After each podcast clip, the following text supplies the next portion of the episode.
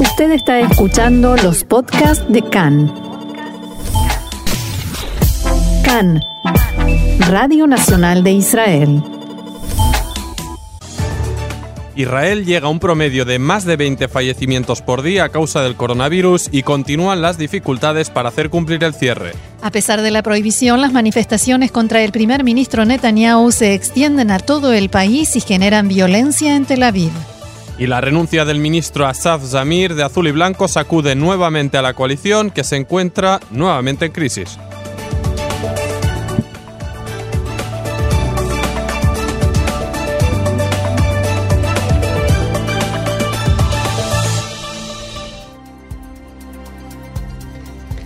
Vamos entonces al desarrollo de la información que comienza, como no, con los datos del coronavirus.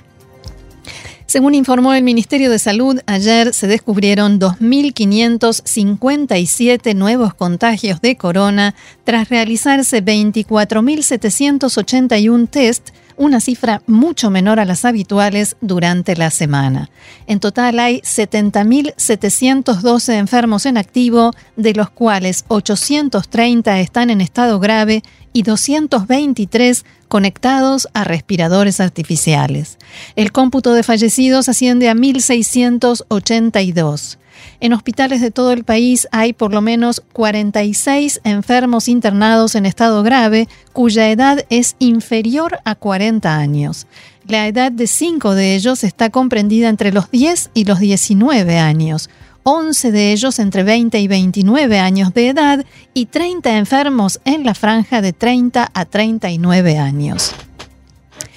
CAN pudo saber que de los 1.682 fallecidos, 13 son menores de 40 años.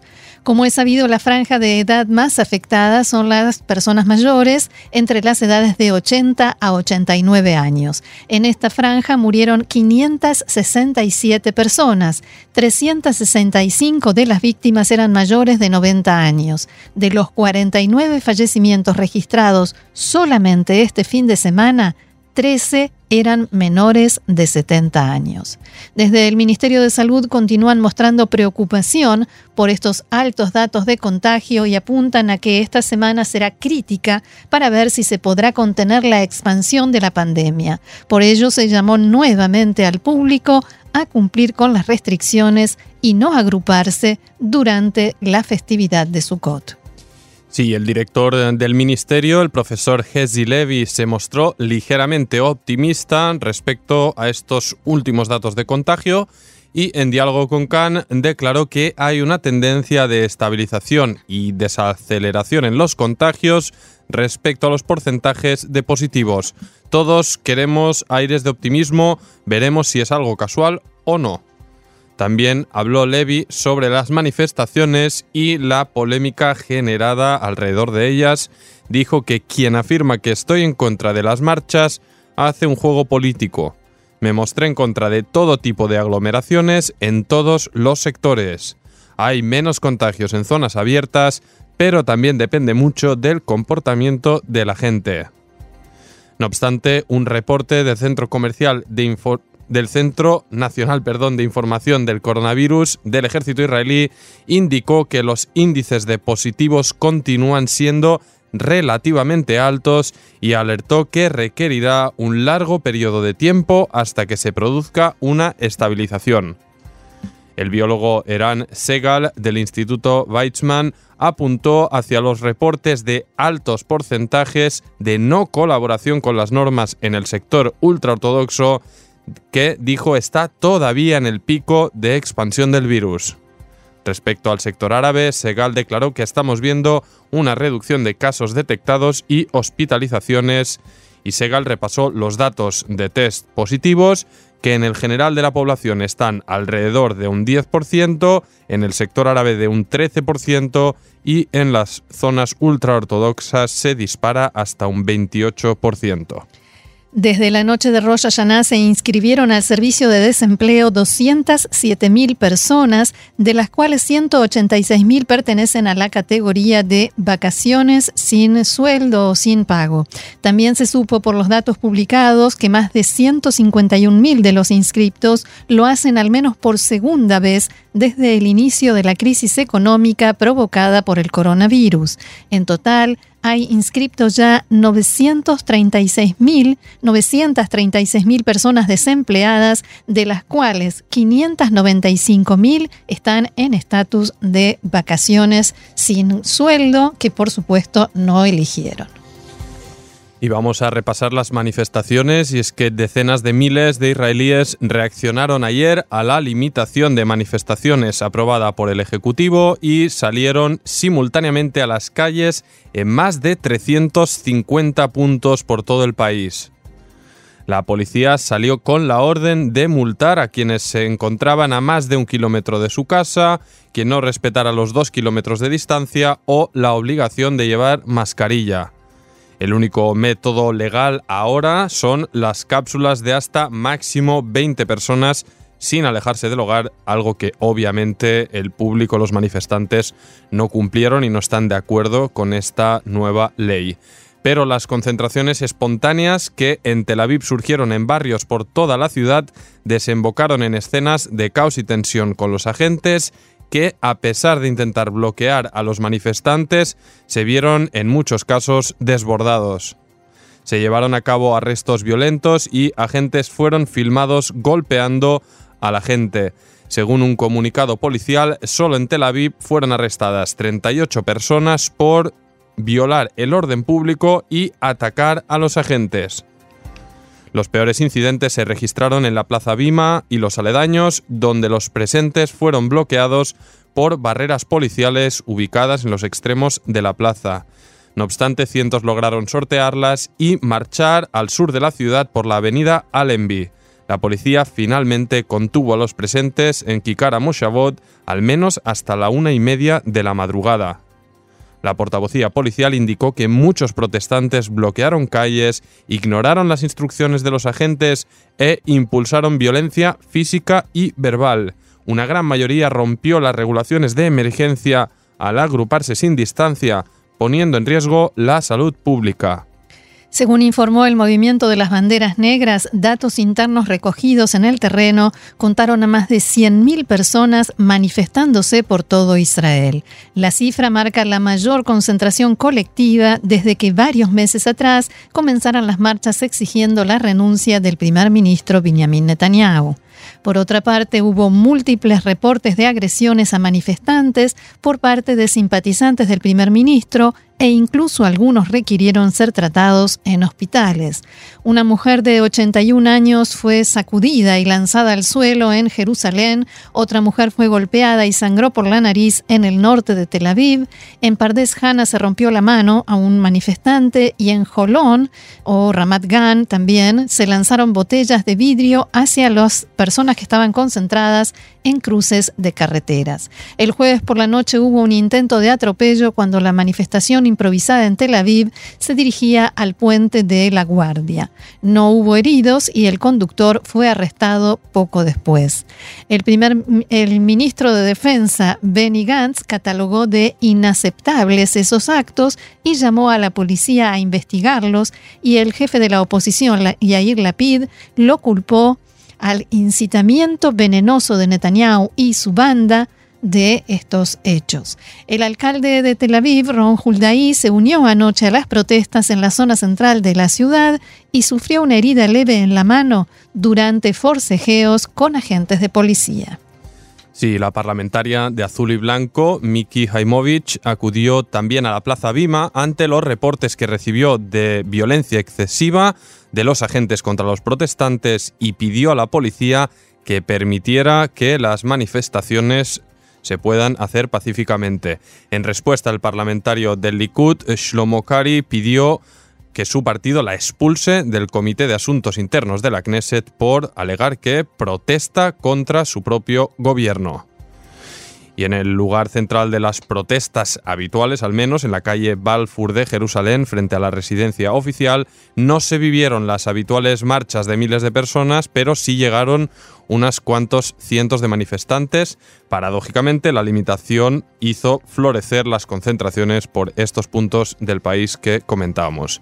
Y el movimiento de banderas negras acusa al gobierno de obsesionarse con las marchas en lugar de lidiar con la pandemia dicen, estamos ante un momento histórico, están silenciando el criticismo público, pero no renunciaremos a nuestra libertad de hacer oír nuestra voz. No pararemos hasta que Netanyahu renuncie. Y el jefe de, de la policía, Moti Cohen, alertó que no cerraremos los ojos ante violaciones graves de la ley. Nuestra labor es hacer cumplir las restricciones tanto en las manifestaciones como en cualquier otro lugar. Y a propósito de coronavirus, en la franja de Gaza se abrieron en la, mañana en la mañana de hoy las mezquitas del centro y el sur del enclave que estuvieron cerradas durante un mes en el marco de los esfuerzos por frenar la expansión del coronavirus. En la ciudad de Gaza y en el norte de la franja, las mezquitas aún continúan cerradas. El Ministerio de Salud en Gaza informó ayer de 3.300 nuevos casos de corona, un tercio de ellos precisamente en esos lugares, la ciudad de Gaza y la zona norte de la franja. En la franja de Gaza se informó hasta ahora de 22 fallecidos por COVID-19. Sí, es que al comenzar el fin de semana aquí en Israel, el ministro de Turismo, Asaf Zamir, anunció su renuncia al cargo y su salida del gobierno.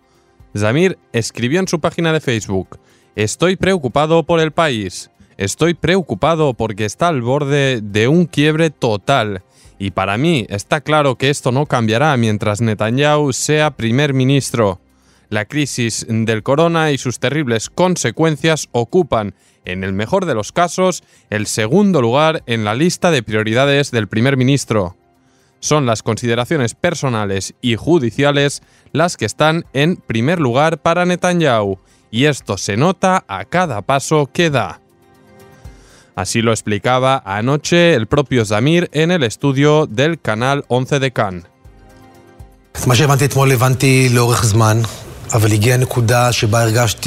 Lo que comprendí ayer lo entendía desde hace tiempo, pero llegó un punto en el que sentí que tenía que sacudir el sistema porque esto no puede seguir así.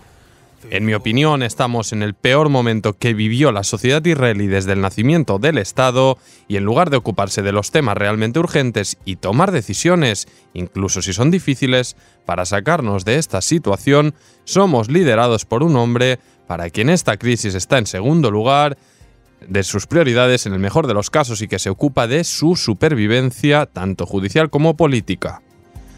Y cuando se le preguntó ¿Por qué ahora? Zamir explicó lo siguiente.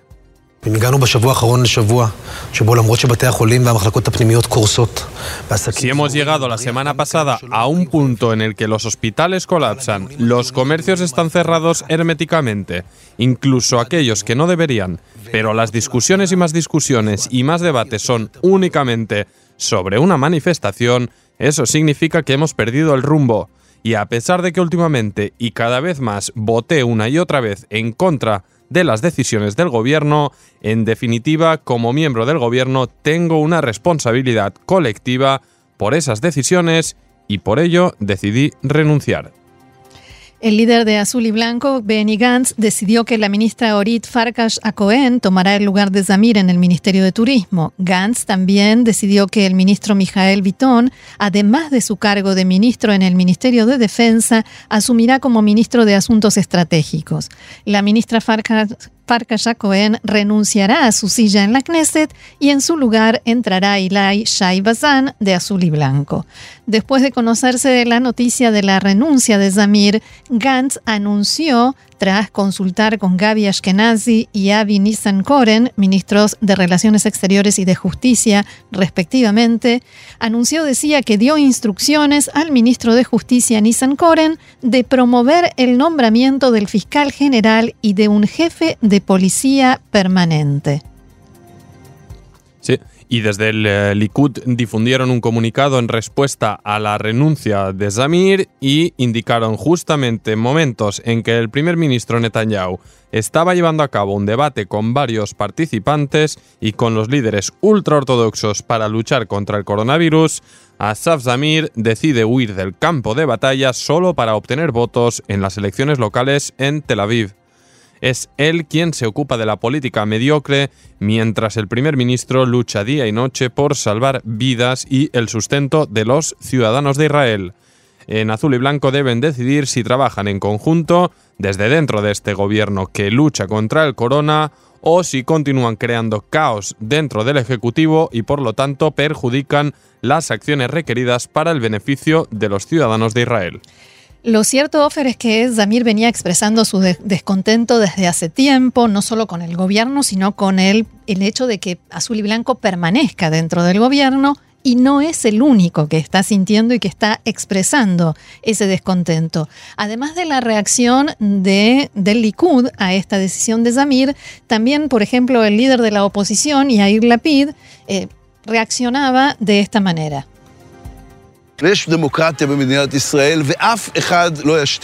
Hay democracia en el Estado de Israel y nadie nos hará callar.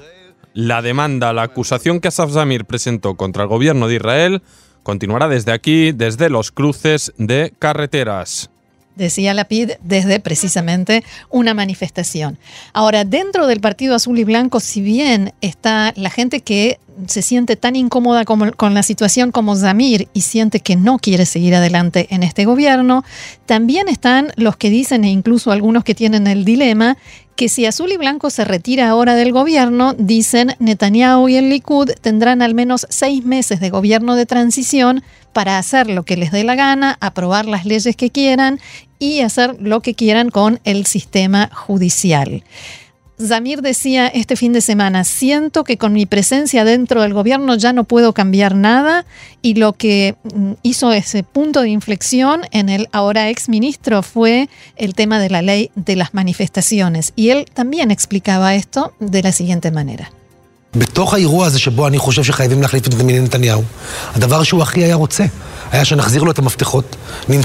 Dentro de este contexto en el que yo pienso que hay que reemplazar a Benjamin Netanyahu, lo que él más quisiera es que le devolviéramos las llaves, que abandonemos el Ministerio de Justicia, que le permitamos que vuelva que vuelva a controlar el Ministerio de Comunicaciones o el de Defensa. No se puede permitir todo esto y por eso yo sigo siendo parte de Azul y Blanco y apoyo al líder del partido Benny Gantz y eh, Roxana, entonces, ¿cómo queda el panorama interno dentro de la coalición?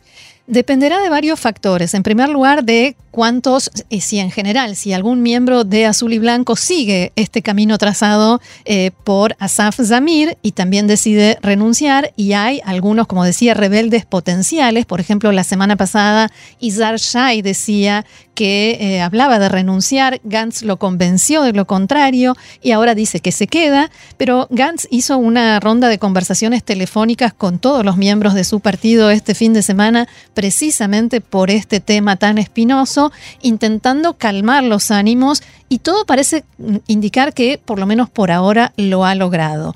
Pero también tuvo otra reacción inmediata, que es este tema del nombramiento del fiscal general, como para mostrar a propios y ajenos que no se queda de brazos cruzados, sino que piensa actuar.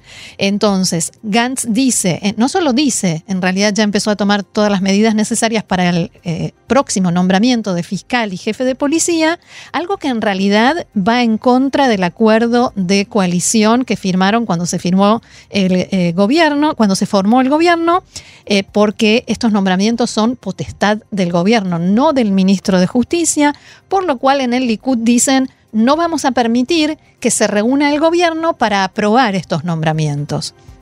Y entonces, eso lo dijeron enseguida después del anuncio de, Zamir, pero acá hay un problema jurídico. Hay un precedente de una sentencia de la Corte Suprema de Justicia de hace algunos años, cuando hubo un problema con el nombramiento de Yuval Steinitz, que decía que si se forma la comisión responsable del nombramiento y hay un candidato, el gobierno tiene obligación de someter ese nombramiento a votación eh, y después, bueno, decidir si se lo aprueba o no, pero no pueden eh, evitar esa, esa votación, ese, ese debate.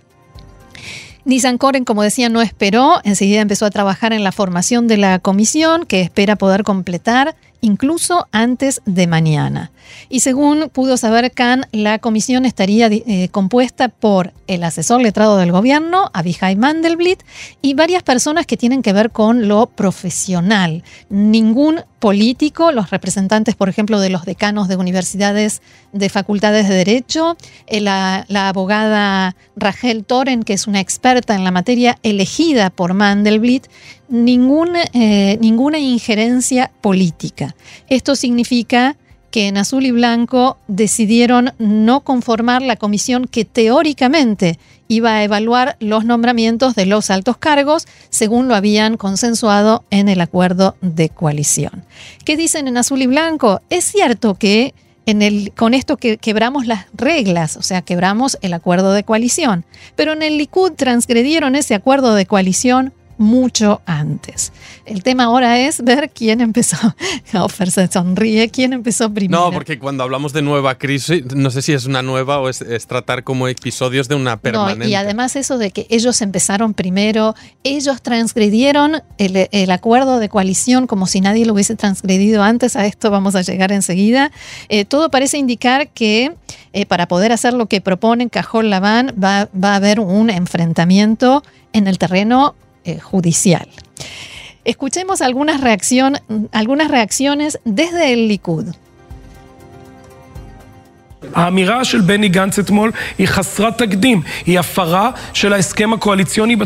Decía Ofira Kunis, el anuncio de Gantz no tiene precedentes, es una transgresión del acuerdo de coalición de la forma más significativa y esto podría, si continúa así, sencillamente arrastrarnos a unas nuevas elecciones en el invierno. Yo no sé cómo se atreven. Eh, es que se pueden decir, se puede decir muchas cosas sobre esta decisión de azul y blanco, se puede estar de acuerdo o no, pero decir que no tiene precedentes técnicamente no es cierto, porque hay precedentes de transgresiones anteriores al acuerdo de coalición. Y a propósito de la posibilidad de elecciones, esto decía desde el Likud Miki Zohar.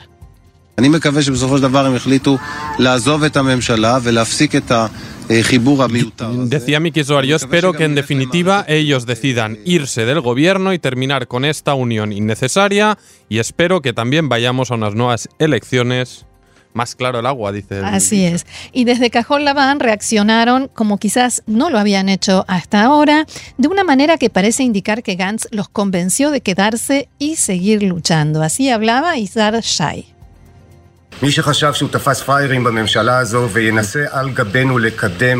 Quien haya creído que encontró frayerim, es decir, ingenuos, tontos, en este gobierno e intente a nuestra costa impulsar una agenda política cínica, se sorprenderá de ver ya en los próximos días que tiene frente a él un rival político decidido que impedirá que se utilice en forma cínica a los ciudadanos de Israel.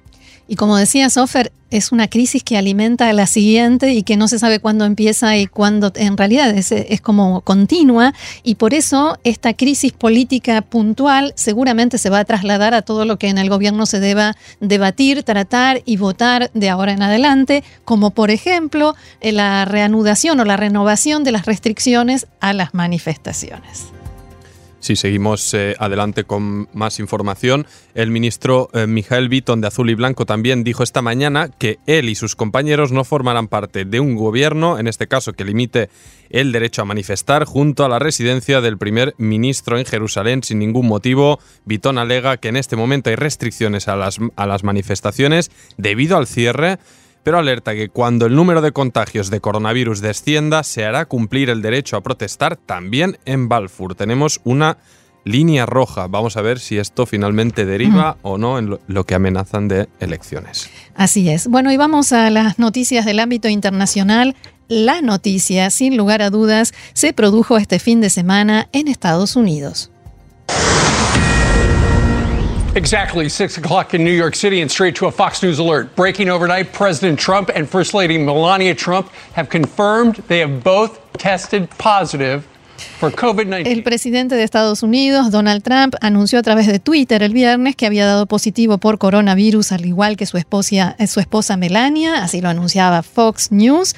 Medios del mundo entero se hicieron eco de la noticia. En Europa, Es ist die Schlagzeile. Seit knapp einer Stunde weiß es die Welt. Donald Trump und seine Frau Melania haben sich mit dem Coronavirus infiziert. En Irán, noch, wie lange sich der US-Präsident رئیس جمهور آمریکا که کرونا را تقریبا به هیچ میگرفت بالاخره کرونا گرفت در بحبه برگزاری تبلیغات انتخابات ریاست kita beralih ke perkembangan luar negara. Presiden Amerika Syarikat Donald Trump mengesahkan beliau dan isteri Melania Trump positif Vietnam. Tổng thống Mỹ Donald Trump và đệ nhất phu nhân Melania Trump đã có kết quả dương tính về virus SARS-CoV-2 Đích thân Tổng Donald Trump đã xác nhận thông. Las informaciones que surgieron a partir de ese instante fueron por momentos contradictorias y anoche Donald Trump difundió en su cuenta de Twitter un video en el que anuncia que se siente mucho mejor y que pronto volverá a la campaña, al tiempo que indicó que los próximos dos días serán clave para ver cómo se desarrolla la enfermedad. El presidente también agradeció a los médicos y a los líderes internacionales por sus buenos deseos, así como a los miembros de su partido y a sus rivales. I want to thank everybody for the tremendous support. I'm going to Walter Reed Hospital. I think I'm doing very well. Y en su primer informe oficial, el médico del presidente, Sean Conley, aseguró en la mañana de ayer que evoluciona favorablemente. El asesor médico de Trump, Shaun Doley, eh, detalló que el mandatario está recibiendo cuidado médico multidisciplinar y que todas las funciones de sus órganos son correctas y no tiene problemas en respirar. También dijo que el presidente está excepcionalmente animado, lleva 24 horas sin fiebre, mantenemos un cauto optimismo y, y satura a un 96%. De vuelta a los síntomas, Conley Trump había tenido tos y fiebre, pero nunca en ningún momento tuvo dificultades para respirar. Sin embargo, después se pudo saber que sí recibió oxígeno el viernes. El médico insistió en este punto frente a informaciones publicadas en medios norteamericanos que apuntaban a lo contrario. También hubo contradicciones respecto a en qué momento se conoció el diagnóstico del presidente y su esposa, ya que Conley dijo que habían pasado 72 horas desde el diagnóstico, lo que sitúa el positivo de Trump en el miércoles y no en el viernes, antes del viaje que hizo a Minnesota el jueves para participar en un acto de campaña de recaudación y en un mitin al aire libre. Después, el propio Conley publicó un comunicado en el que aclaró que cuando se dijo 72 horas se referían al día 3 y cuando se dijo 48 horas se refería al día 2 desde el diagnóstico, o sea, el jueves a la tarde. A mí no me quedó muy claro eso. ¿Dónde estará la verdad? Seguramente en el medio, como suele suceder. Exactamente. De todos modos, este comunicado tenía algunas inconsistencias y no llevaba firma, con lo cual no tranquilizó a demasiada gente. Y desde el Hospital Militar Nacional Walter Reed, donde se encuentra internado, Donald Trump transmitió su agradecimiento al personal sanitario por su trabajo para combatir la pandemia y escribió en su cuenta de Twitter, médicos, enfermeros y todo el personal del gran Hospital Walter Reed y, los demás, y las demás instituciones similares son estupendas en mayúsculas, exclamaciones. Se han conseguido enormes progresos en los últimos seis meses para combatir esta plaga. Con su ayuda me siento bien.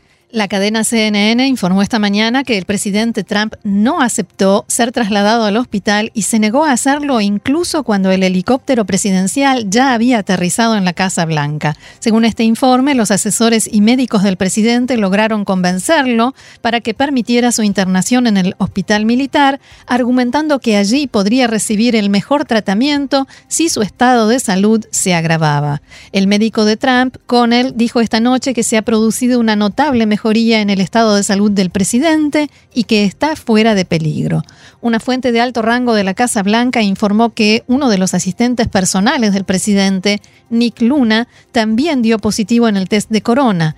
Luna viajó a varios lugares en distintas ocasiones junto al presidente Trump en las últimas semanas y hay que decir que es uno de muchos que se ha contagiado en el entorno del presidente Trump, que Offer cuando veníamos recién al estudio antes de empezar el programa estaba hablando Trump desde el hospital, ¿cierto? Sí, estábamos viendo las imágenes, se le veía visiblemente animado y se refería pues al, al terminar con su contagio pues como suele referirse a tantos otros asuntos nacionales o internacionales como a finish the job. Es decir, tenemos we must finish the job, tenemos que terminar el trabajo, es decir, recuperarnos. Ah, y se mostraba pues eh, muy optimista, así que bueno, esperemos que... Un poco Trump- pálido, pero optimista. Op- Pálido, obviamente, es una enfermedad que afecta y muy duramente, pero en todo caso, tanto a Trump como a todo enfermo de corona en Así el mundo le, de- Mm. le deseamos que se recupere. Así es.